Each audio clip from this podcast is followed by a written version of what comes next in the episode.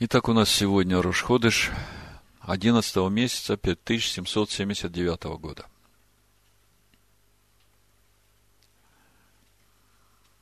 Время нашего обновления.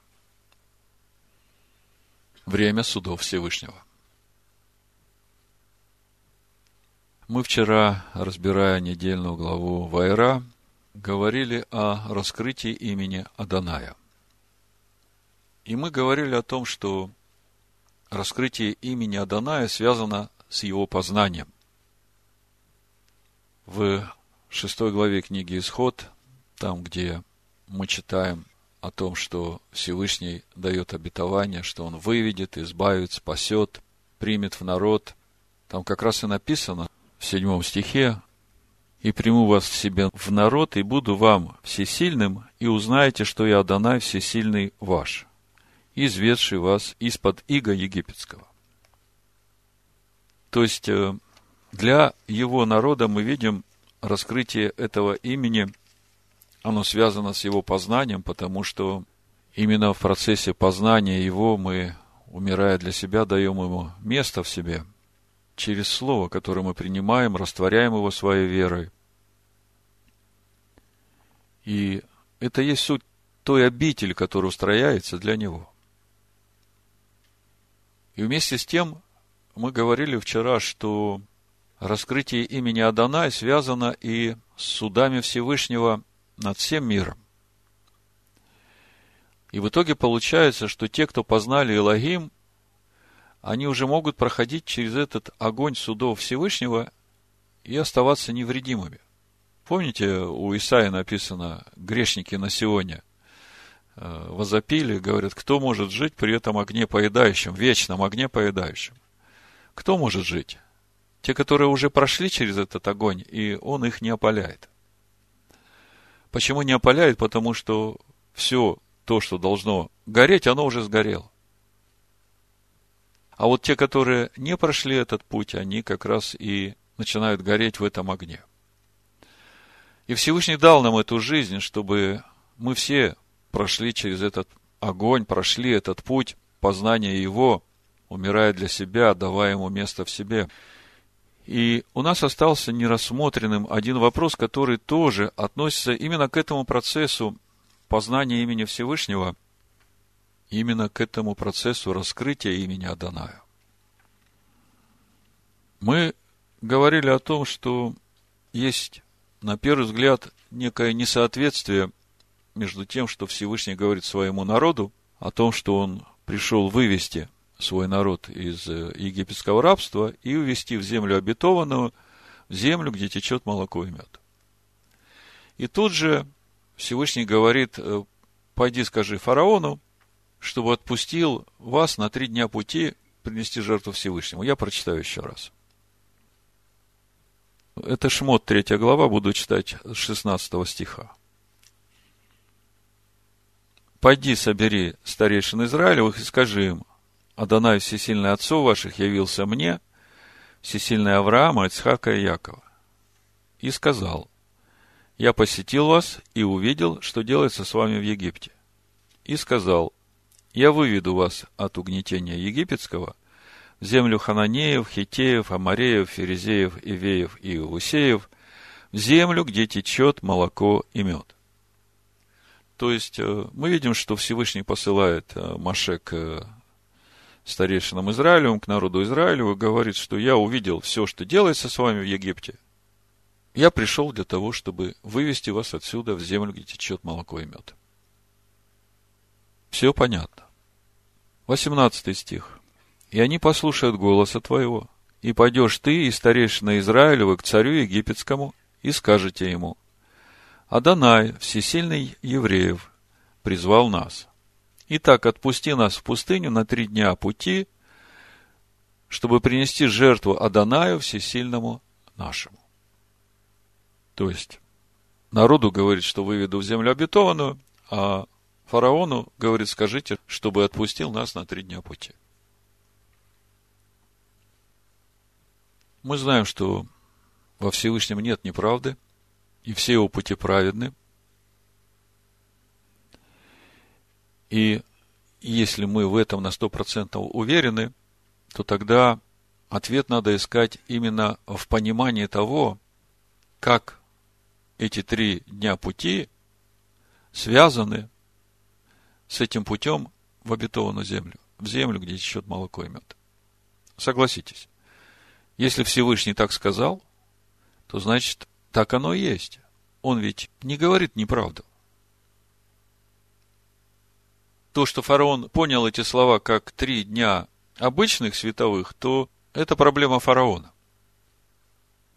Но когда мы читаем Тору, мы понимаем, что если где-то что-то нам в Писаниях непонятно, то это не значит, что здесь какая-то ошибка. Или здесь какая-то неправда, не дай Бог. Это говорит о том, что здесь сокрыто какое-то откровение, некое послание Всевышнего своему народу. И вот это обетование Всевышнего вывести народ из египетского рабства в землю обетованную и пойти на три дня пути, чтобы принести жертву Всевышнему, они не противоречат друг другу. Потому что это сказал Всевышний. Если мы посмотрим Писание Нового Завета, мы там тоже можем увидеть некоторые слова Ишуа Машеха, которые народ, слушая, не мог понять которые противоречили как бы их здравому смыслу. Например, слова Иешуа о том, что нужно пить его кровь и есть его плоть. У Иоанна в 6 главе, 52 стихе мы читаем, Тогда иудеи стали спорить между собой, говоря, как он может дать нам есть плоть свою. Ишуа же сказал им, истинно, истинно говорю вам, если не будете есть плоти Сына Человеческого и пить крови Его, то не будете иметь в себе жизни. Ядущий мою плоть и пьющий мою кровь имеет жизнь вечную, и я воскрешу его в последний день. Ибо плоть моя истина есть пища, и кровь моя истина есть питье. Ядущий мою плоть и пьющий мою кровь пребывает во мне, и я в нем. Действительно, иудеям трудно это понять, потому что он говорит о себе не как о человеке из плоти и крови, а он говорит о себе как о слове Всевышнего, которое сошло в этот мир, о живом слове Всевышнего. Потому что то, что человек ест, из того он и строится, каждая клеточка его тела строится именно из тех материалов, которые он ест.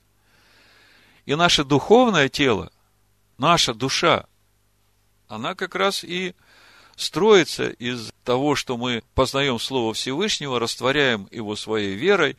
И это есть, есть и пить. В отношении пить, тут дальше Ишуа говорит, как послал меня живой Отец, и я живу отцом. То есть, Машех говорит, я живу отцом. То есть, Машех, который есть Слово, он живет отцом. Всякое тело живет кровью. И когда он говорит, что я живу отцом, то он говорит о том, что я живу Духом Всевышнего. И мы помним, когда он уже воскрес, крови в нем не было. И это его тело воскресения, оно жило вот этой кровью Духом Всевышнего. И это то, что ожидает каждого, который будет есть и пить вот эту плоть и вот эту кровь. То есть, растворять в себе живое Слово Всевышнего. Как послал меня живой Отец, и я живу Отцом, так и ядущий меня жить будет мною. Сей-то есть хлеб, сошедший с небес. Хлеб, сошедший с небес. Он же здесь открытым текстом говорит. Он не говорит о себе, как о плоти. Не так, как отцы ваши ели манну и умерли. Отцы ели манну, потому что они ели для плоти своей тот хлеб, который выпадал с неба. Но они этим насыщали плоть свою. А отец дает настоящий хлеб. Слово. Сие говорил он в синагоге, уча в Капернауме. Многие из учеников его, слыша то, говорили, какие странные слова, кто может это слушать? То есть, мы видим, что часто в Писании бывают такие вещи, которые без откровения свыше, они не стыкуются в нашем разуме, и первая наша реакция, какие странные слова, кто может это слушать, да? То же самое и с этими тремя днями пути. Не имея откровения, можно сказать, какие странные слова. Как это может связаться с путем в обетованную землю? Так вот, чтобы нам понять э, суть этих трех дней пути, мы посмотрим еще одно место Писания в Новом Завете, которое, в общем-то, нам хорошо известно, и мы его где-то как-то понимаем, о чем речь идет. Но я вам скажу, что мы его не до конца понимаем, а вот сегодня в контексте трех дней пути мы его увидим гораздо шире. Это Иоанна 2 глава, с 13 стиха. Приближался Песах иудейский. И Иешуа пришел в Иерусалим и нашел, что в храме продавали волов, овец и голубей, и сидели миновщики денег. И, сделав бич из веревок, выгнал из храма всех, также и овец и волов, и деньги у миновщиков рассыпал, а столы их опрокинул. И сказал продающим голубей, возьмите это отсюда, и дома отца моего не делайте домом торговли. Смотрите, как серьезно реагирует Машех Иешуа истиной на то, когда его дом превращают в дом торговли. При всем ученики его вспомнили, что написано «Ревность по доме твоем снедает меня». На это иудеи сказали, каким знамением докажешь ты нам, что имеешь власть так поступать?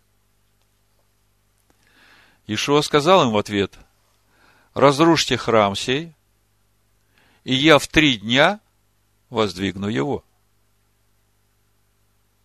На это сказали иудеи, сей храм строился 46 лет, а ты в три дня воздвигнешь его? А он говорил о храме тела своего. Когда же воскрес он из мертвых, то ученики его вспомнили, что он говорил это, и поверили Писанию и Слову, которое сказал Иешуа. И когда мы это все читаем, мы получаем откровение. Ну да, Машех Иешуа воскрес третий день, и это то, о чем он говорил. Да, действительно так.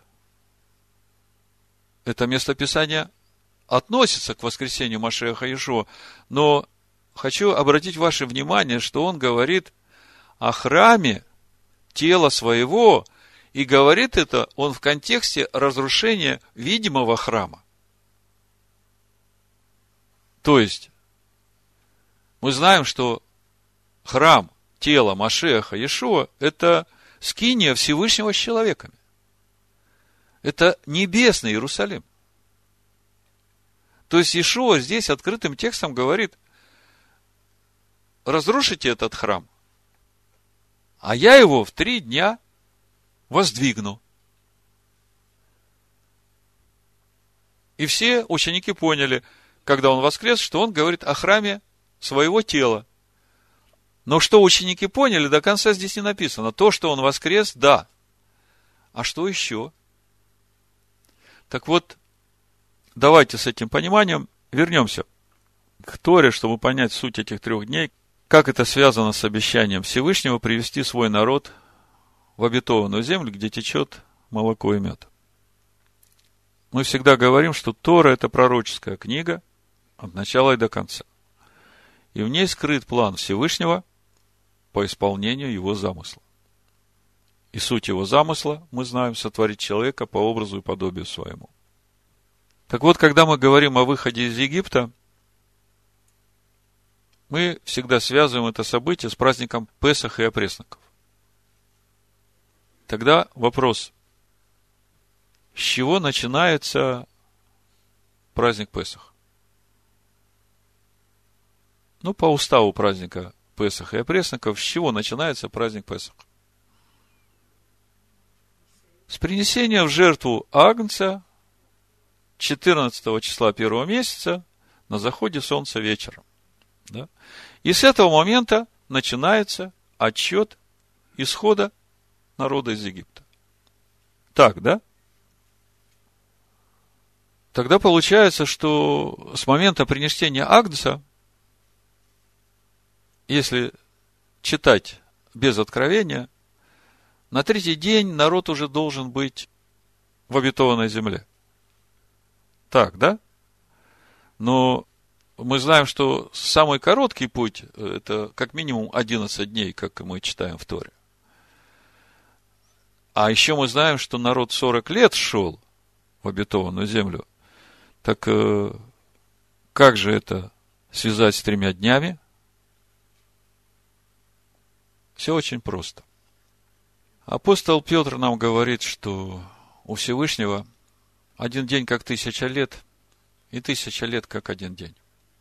И еще мы знаем, что этот агнец – это только образ того агнца, который Всевышний уже предназначил еще до сотворения этого мира, которого нужно будет принести в то время, которое определил Всевышний. И вот мы знаем, что именно в то определенное Всевышним время, по уставу праздника Песах, как написано, этот агнец, который суть Машех Иешуа, приносится в жертву во искупление наших грехов. И с этого дня, с этого времени, начинается отсчет этих трех дней в обетованную землю. Я прочитаю два места Писания из Петра. В первом Петра мы читаем первой главе с 13 стиха.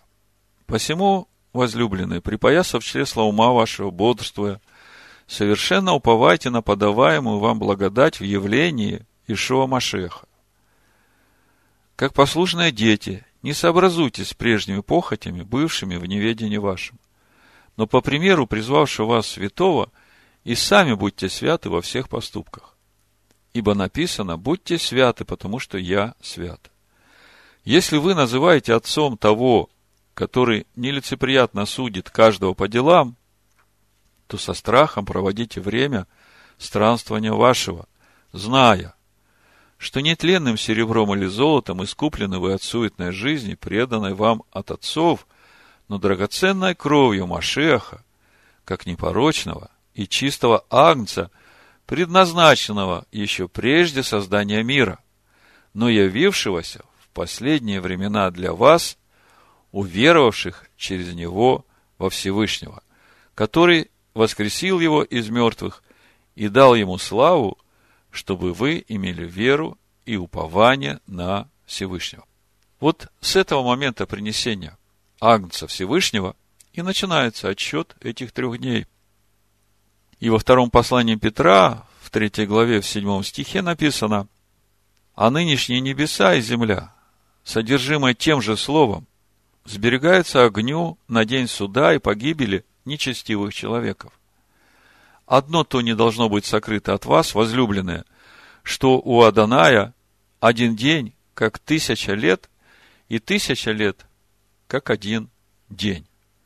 Не медлит Адана исполнить обетование, как некоторые почитают то медлением, но долготерпит нас, не желая, чтобы кто погиб, но чтобы все пришли к покаянию. Когда мы говорим о шести днях творения, мы тоже считаем, что один день как тысяча лет. И у нас это не вызывает вопросов. И мы знаем, что седьмой день – это и будет Царство Всевышнего на земле, на этой земле. И воля Всевышнего будет исполняться на этой земле, как и на небе. А потом уже после седьмого дня наступит восьмой день. И это уже новый мир – то новое небо и то новая земля, которую Всевышний приготовил для невесты своего сына. Ну вот теперь становится понятно, каким образом связываются между собой эти два повеления Всевышнего. Сказать народу, что я пришел вывести вас из рабства египетского и увести вас в землю, в которой течет молоко и мед. И фараону сказать, отпусти народ мой на три дня пути. То, что фараон понял, как понял, это его проблема. Для того, чтобы понять, как должно, надо вникать в Писание и быть боящимся Всевышнего, потому что откровение он свои дает только любящему его и боящимся его, послушным его воля. Вот еще два местописания, которые говорят о том, что будет происходить в течение этих трех дней, и тоже из Нового Завета. Смотрите, Евангелие от Луки, 13 глава, 32 стих. Написано, «И сказал им, пойдите, скажите этой лисице, все изгоняю бесов и совершаю исцеление сегодня и завтра, и в третий день кончу. Вот эта часть относится как раз к этим трем дням. То, что дальше написано, это написано к тому, что будет с ним в последующие дни, когда он совершал служение в этом мире. А вот изгоняю бесов, совершаю исцеление сегодня и завтра, и в третий день кончу, потому что в третий день уже все будут здоровы, и дьявол будет скован на тысячу лет. Об этом же мы читаем Осия, 6 глава, с 1 стиха скорби своей они с раннего утра будут искать меня и говорить, пойдем возвратимся к Адонаю, ибо он уязвил нас, и он исцелит нас, поразил и перевяжет наши раны, оживит нас через два дня, в третий день восставит нас, и мы будем жить пред лицом Его. Итак, познаем, будем стремиться познать Адоная, как утренняя заря явления Его – и он придет к нам, как дождь, как поздний дождь оросит землю. Другими словами, путь в обетованную землю протяжением в три дня пути говорит нам о времени приготовления невесты Агнца. А отсчет начинается с момента его смерти и воскресения. И здесь, именно здесь сокрыта тайна домостроительства храма Всевышнего. И все, что мы читаем в Торе – весь этот образ служения в скинии по образу, это отображение тех духовных процессов и тех законов, которые работают в истинной скине. И через откровение мы начинаем видеть, как это Всевышний усмотрел для своего народа, чтобы в конечном итоге исполнить свой замысел, сотворить человека по образу и подобию своему. Вот так раскрывается тайна трех дней пути – ну, поскольку нам стало понятна суть этих трех дней пути, давайте немножко коснемся еще тех процессов, которые должны происходить в нас в течение этих трех дней пути. Следующая недельная глава у нас э, начинает читаться сегодня, и мы там читаем об уставе праздника Песах. И в контексте третьей чаши, чаши искупления, которые присутствуют в Агаде Песах, о ее сути. На нашу страничку в Фейсбуке общины Байшалом поступил такой вопрос, даже не вопрос, а осуждение такое, учение, которое преподается в нашей общине, которое связано с пониманием духовной сути третьей чаши. Вы помните, третья чаша – это выкуп народа Всевышнего и по уставу праздника Песах, по Агаде, она выпивается уже после того, как съеден весь хлеб, съедена вся праздничная трапеза, и после третьей чаши уже никто ничего не ест и не пьет, кроме четвертой чаши принятия в народ. То есть третья чаша говорит о завершении вот этого всего процесса, пути в принятие народ в обетованную землю. А начинается она с первой чаши, и первая чаша это как раз и есть э, вот этот агнец, Машех Иешуа, который умирает за наши грехи, чтобы мы могли стать, то есть чтобы всякий принимающий эту жертву мог стать на этот путь познания Всевышнего. И вот э, мы понимаем, что наш путь начинается в праздник Песах с принятием жертвы за грех Машеха Иешуа. А заканчивается наш путь именно в праздник Йом-Кипур, когда запечатлевается вот эта община, запечатлевается вот тот путь, который каждый из нас прошел в познание Всевышнего, как каждый год, так и всей нашей жизни. И суть этой третьей чаши можно увидеть в Исаии 53 главе, где в 11 стихе написано «На подвиг души своей он будет смотреть с довольством, через познание его он праведник, раб мой, оправдает многих, и грехи их на себе понесет. И мы говорили, что вот это событие, оправдание, связано с праздником Йом-Кипур, когда происходит запечатление общины Машеха Иешуа. То есть, э, по уставу праздника Йом-Кипур приносятся два козла, которые один за грех, а на другого возлагаются грехи и выносятся за стан. И мы сравнивали вот это действие с той совершенной жертвой Машеха Иешуа, которая в данном случае запечатлевает вот этот пройденный путь, потому что жертва его совершенная, она одна и действует в нашей жизни с того момента, как мы стали на путь, весь наш путь познания. И также эта же жертва действует и в тот момент, когда вот это оправдание тех, которые познали его, будет происходить посредством этой же самой жертвы. Так вот, этот человек написал такое сообщение. Как жертва Мессии становится козлами в Йом-Кипур? Всегда полагал, что он овечка. Не пойму. Проще и честнее написать отдельно от Торы, чем пытаться подогнать одно под другое. Ну, что я могу сказать? Тот, кто уничижает откровение, он не сможет его получить. А тот, кто смиренный, просит разъяснить, тому дается. Так вот, самый простой ответ на этот вопрос, как жертва Машеха Иешуа, который является акцией, могла стать козлами в Йом-Кипур, такой. Точно так же, как жертва Машеха Иешуа, как Агнца, могла стать красной коровой, которая тоже приносится в жертву за грех. В числах 19 главе. То есть мы говорим о образах, потому что Тора, пророки в большей части говорят об образах. Откровение приходит через Машеха Иешуа. Потому что эти образы указывают на те процессы, которые будут происходить при созидании этого храма, который есть тело Машеха Иешуа каждого из нас, который будет камешками в этом храме, суть скиния Всевышнего, Всесильного, с человеками. Так вот, если мы посмотрим на устав красной коровы, я просто покажу, как это в образах можно увидеть. В числах 19 э, главе с первого стиха написано «И сказала Данай Маше Аарону, говоря, вот устав закона, который заповедал Адонай, говоря, Скажи сынам Израилевым, пусть приведут тебе рыжую телицу без порока, у которой нет недостатка, на которой не было ярма. Но уже сама эта рыжая телица указывает на образ совершенного человека, потому что красный цвет указывает на того Адама, который был первым сделан, без порока, на которой не было ярма.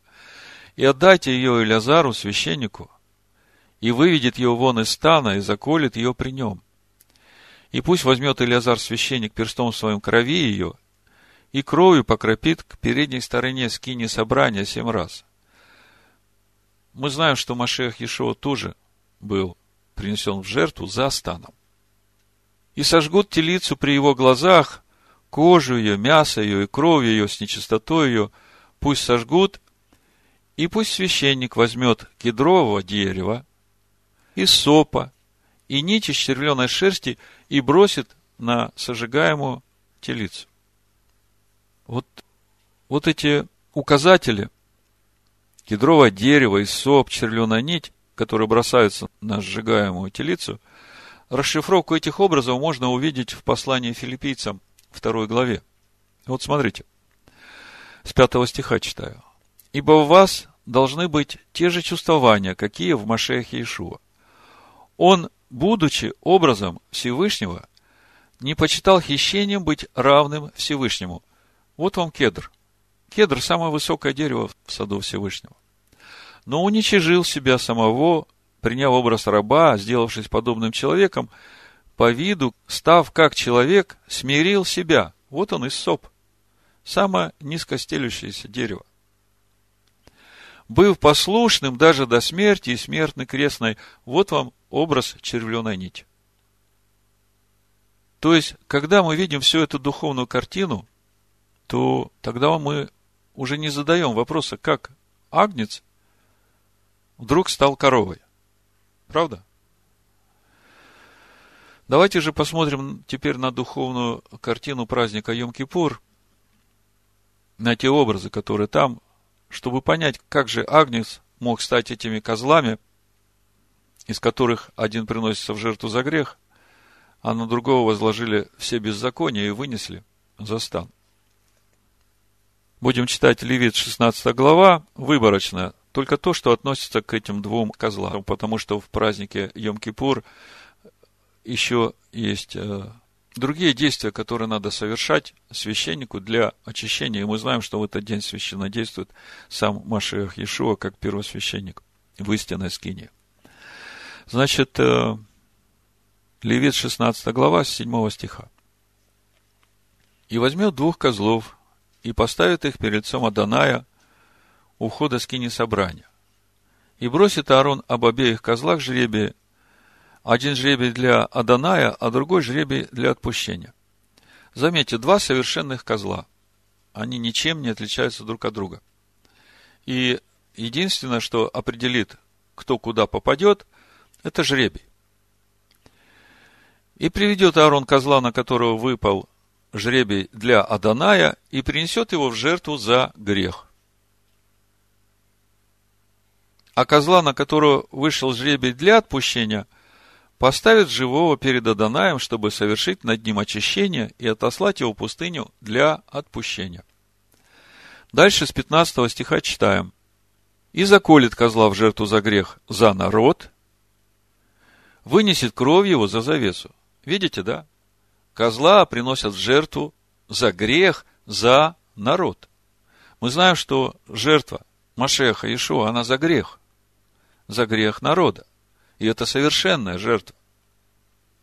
И внесет кровью за завесу и сделает с кровью его то же, что сделал кровью тельца, и покропит ею на крышку и перед крышкой, и очистит святилище от нечистот сынов Израилевых и от преступлений их. То есть происходит внутреннее очищение скини Всевышнего, которая в нас. Во всех грехах ее – так должен поступить он и со скинию собрания, находящейся у них среди нечистот их. И совершив очищение святилища, скинии собрания жертвенника, приведет он живого козла, и возложит Аарон обе руки свои на голову живого козла, и исповедает над ним все беззакония сынов Израилевых и все преступления их и грехи их, то есть то, за что вот сейчас этот первый козел был принесен в жертву, очистили от этих всех грехов, да? Теперь первосвященник возлагает руку на второго козла, и все это возлагает на голову другого козла. И отошлет с нарочным человеком в пустыню, и понесет козел на себе все беззакония их в землю непроходимую, и пустит он козла в пустыню. Ну вот то, что написано в Торе об очищении сынов Израиля в праздник Йом-Кипур. И в чем суть этого очищения? Почему взяты не агнцы, а козлы? Вот он, важный момент, который нам нужно сейчас понять. Тогда и станет понятно, почему процессы те же самые, очищение от греха, но в праздник Песах берется агнец, а в праздник э, Йом-Кипур берутся козлы. Почему такая разница? По сути, мы ведь говорим, что праздник Йом-Кипур – это э, финишная черта. Это завершающий этап на пройденном пути человека в познании Всевышнего от Песах до Йом-Кипур. И это отрезок, он, как каждый год мы проходим, возрастая в полноту возраста Машеха, Иешуа, и как путь нашей всей жизни, с того момента, как мы приняли веры Машеха, Иешуа, как искупительную жертву для себя, и стали на этот путь познания Всевышнего через познание Его Слова, обновление своей природы по образу и подобию. И потом наступает такой момент, когда, как мы читали сегодня в Иоанна 6 главе, те, кто ели и пили плоть его и кровь его, даже если умрут, в последний день он воскресит. То есть, что происходит в последний день? Если мы говорим о празднике Йом-Кипур, как об этом последнем дне. Исайя 53.11 нам объясняет, что происходит.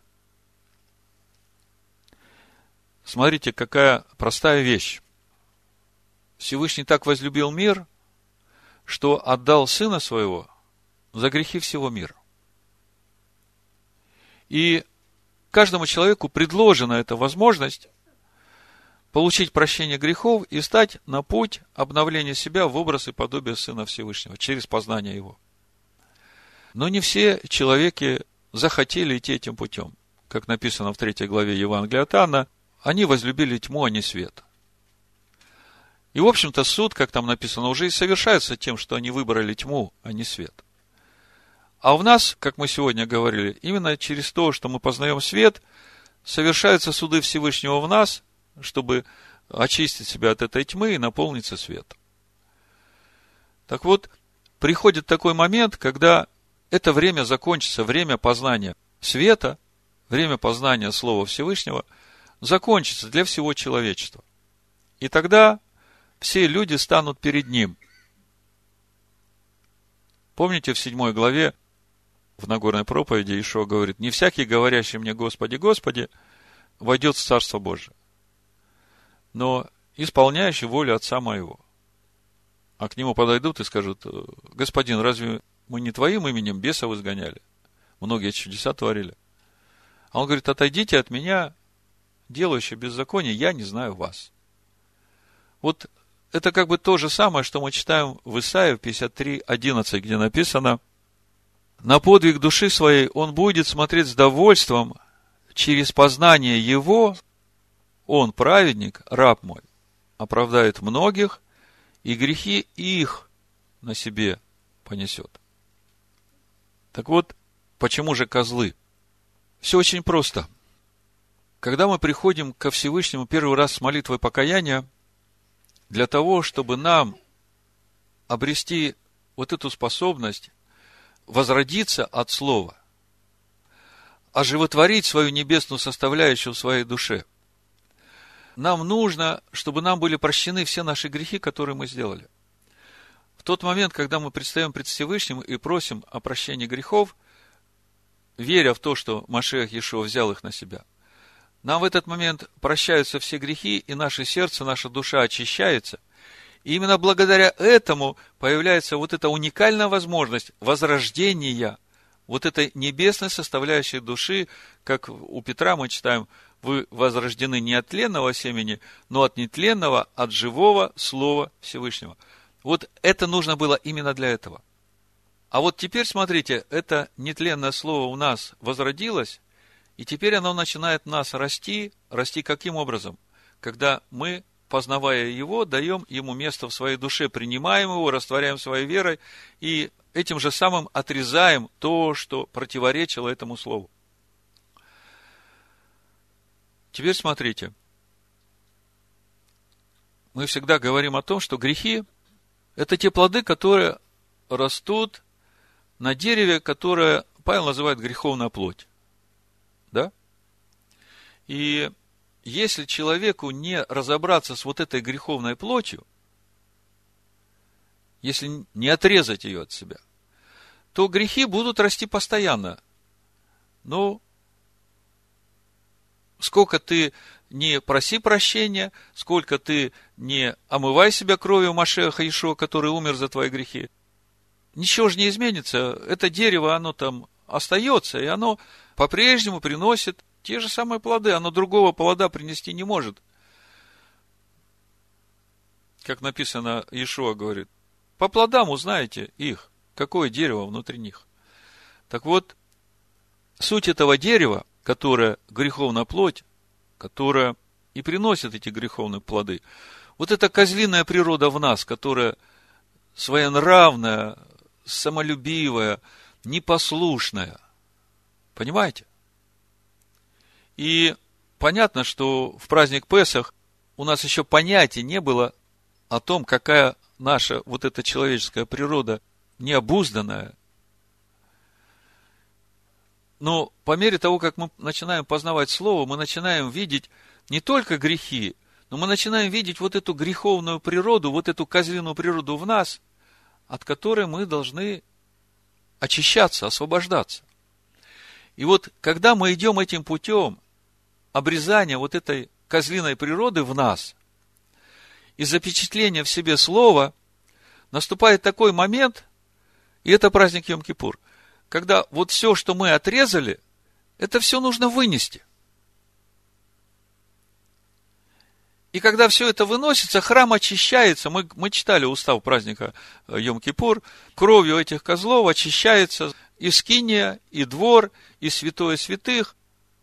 И все то, что делалось, вот на этих козлах и выносится.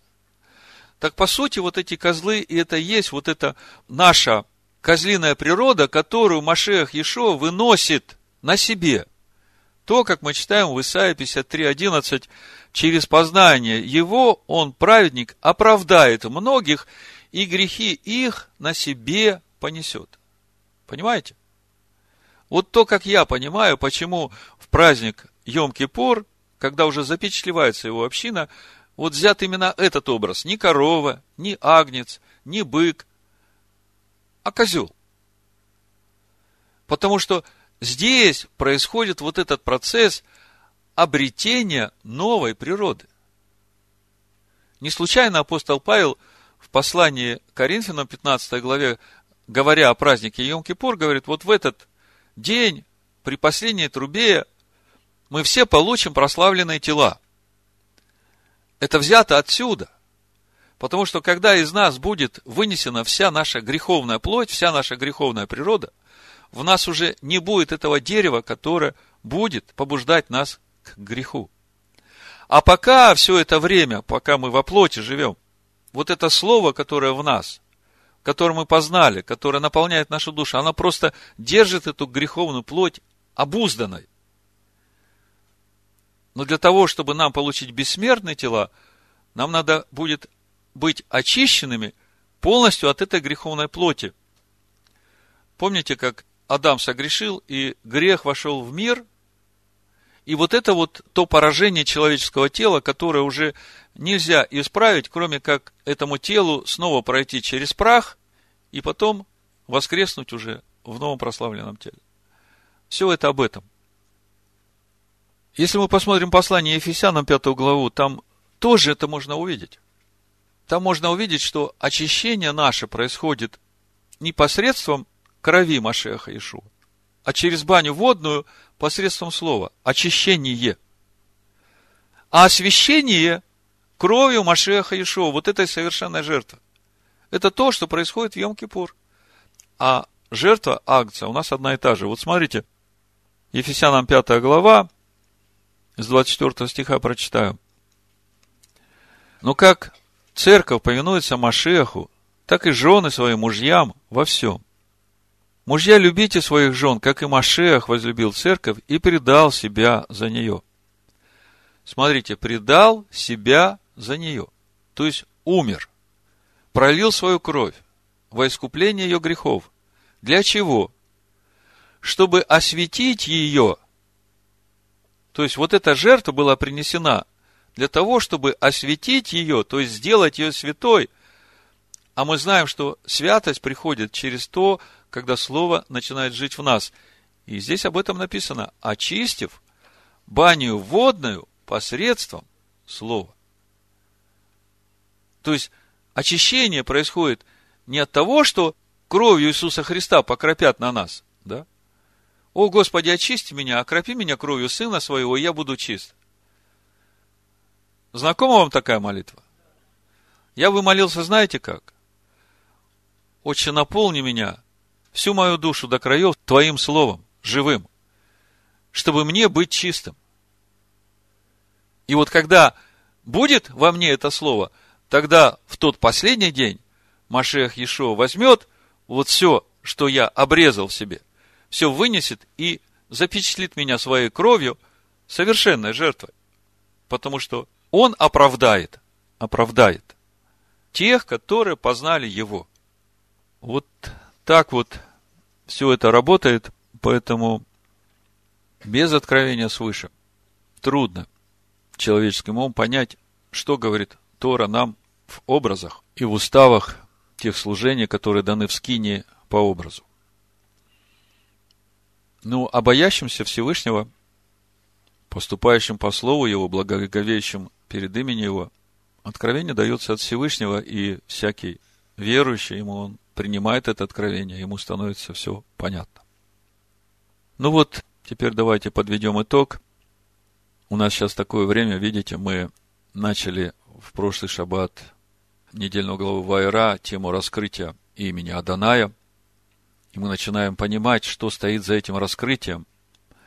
В общем-то, мы об этом регулярно читаем, когда читаем первую главу притчи.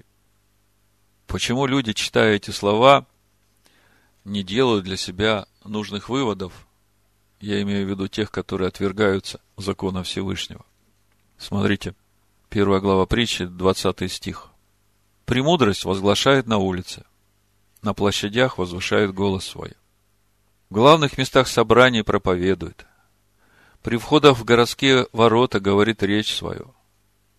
Доколе невежды будете любить невежество. Кто такие невежды? Которые ничего не знают и не хотят ничего знать. Ну, самое простое, да? Доколе буйные будут услаждаться буйством. Кто такие буйные? Вот самое простое определение. Делают, что хотят, что им хочется. Доколе глупцы будут ненавидеть знания. Кто такие глупцы? Гневливые. Одно из определений. Доколе глупцы будут ненавидеть знания. Обратитесь к моему обличению. Вот я и залью на вас дух мой, возвещу вам слова мои. Я звала, и вы не послушались. Простирала руку мою, и не было внимающего. И вы отвергли все мои советы, и обличений моих не приняли. Кто это говорит? Премудрость. Кто говорит? Машиах Иешуа. Это тот, который отдал свою жизнь за всех людей. И он стоит у двери сердца каждого и стучится. Стучится, стучится, говорит, не думай, что я пришел отменить Тору и пророков. Я пришел исполнить и тебя научить, чтобы ты жил в Торе и пророках так, чтобы твоя праведность превосходила праведность книжников и фарисеев. А вы отвергли все мои советы, и обличения моих не приняли. То есть, по сути, и не открыли дверь. Зато и я посмеюсь вашей погибели. Порадуюсь, когда придет на вас ужас. Послушайте, это как бы совсем не похоже на нашего Машеха Иешуа, правда? Который всех любит, всех прощает, хочет, чтобы все достигли познания истины и спаслись. Он стучит.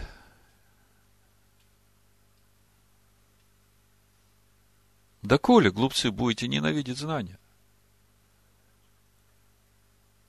Только слово может обуздать наши человеческие страсти, похоти, эмоции, гнев, раздражение. Соблюдающий Тору блажен. А без откровения свыше народ не обуздан, так написано. Только откровение свыше может обуздать соблюдающего Тору. Когда нет соблюдения, тогда не будет откровения, поверьте мне. Зато и я посмеюсь вашей погибели. Порадуюсь, когда придет на вас ужас. Когда придет на вас ужас, как буря, и беда, как вихрь, принесется на вас, когда постигнет вас скорбь и теснота. Тогда будут звать меня, и я не услышу. Господи, Господи, отвори нам, пришли немудрые девы. Кто вы, я не знаю вас. А девы? Ждали жениха. Так вот беда только одна. Елея не хватило. Тогда будут звать меня, и я не услышу. С утра будут искать меня и не найдут меня. За то, что они возненавидели знание и не избрали для себя страха Адоная.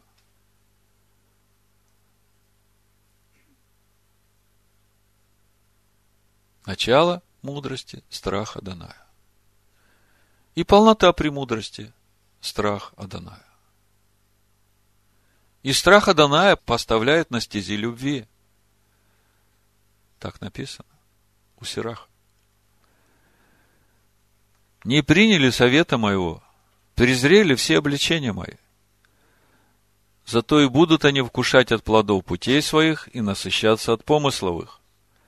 Потому что упорство невежд убьет их, и беспечность глупцов погубит их. А слушающий меня будет жить безопасно и спокойно, не страшась зла. Вот так говорит Машиах Иешуа. И он все еще продолжает стучаться. Ибо время милости еще не закончилось.